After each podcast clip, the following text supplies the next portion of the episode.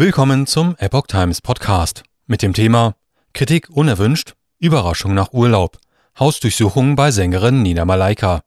Ein Artikel von Sarah Kastner vom 12. Juli 2022. Sängerin Nina Malaika wurde nach ihrem Urlaub überrascht und fand einen Brief der Kriminalpolizei auf ihrem Schreibtisch. Ihre Wohnung wurde auf Verdacht eines gefälschten Impfausweises durchsucht.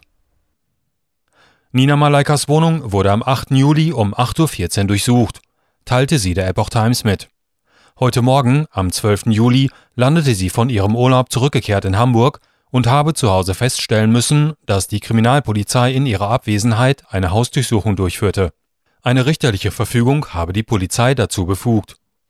Malaika ist eine deutsche Sängerin, Songwriterin, Moderatorin, Schauspielerin sowie Model aus Hamburg und ist unter anderem für ihre Arbeit mit Udo Lindenberg bekannt. Bezogen auf die Corona-Politik positionierte sie sich häufig kritisch. Sowohl medial als auch auf Veranstaltungen stellt sie Corona-Maßnahmen in Frage. Grund der Hausdurchsuchung Dokumentenfälschung.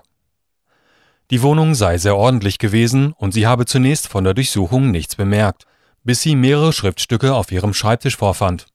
Ihr wird die Fälschung des Impfausweises vorgeworfen. Die Polizei konnte jedoch in der Wohnung nichts finden. Das Verfahren wurde im Dezember 2021 in die Wege geleitet, teilt sie mit. Die Polizei hat sich mit einem Wohnungsschlüssel Zutritt verschafft.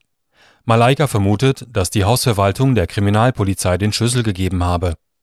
Malaika tritt seit Beginn der Corona-Pandemie kritisch in der Öffentlichkeit auf.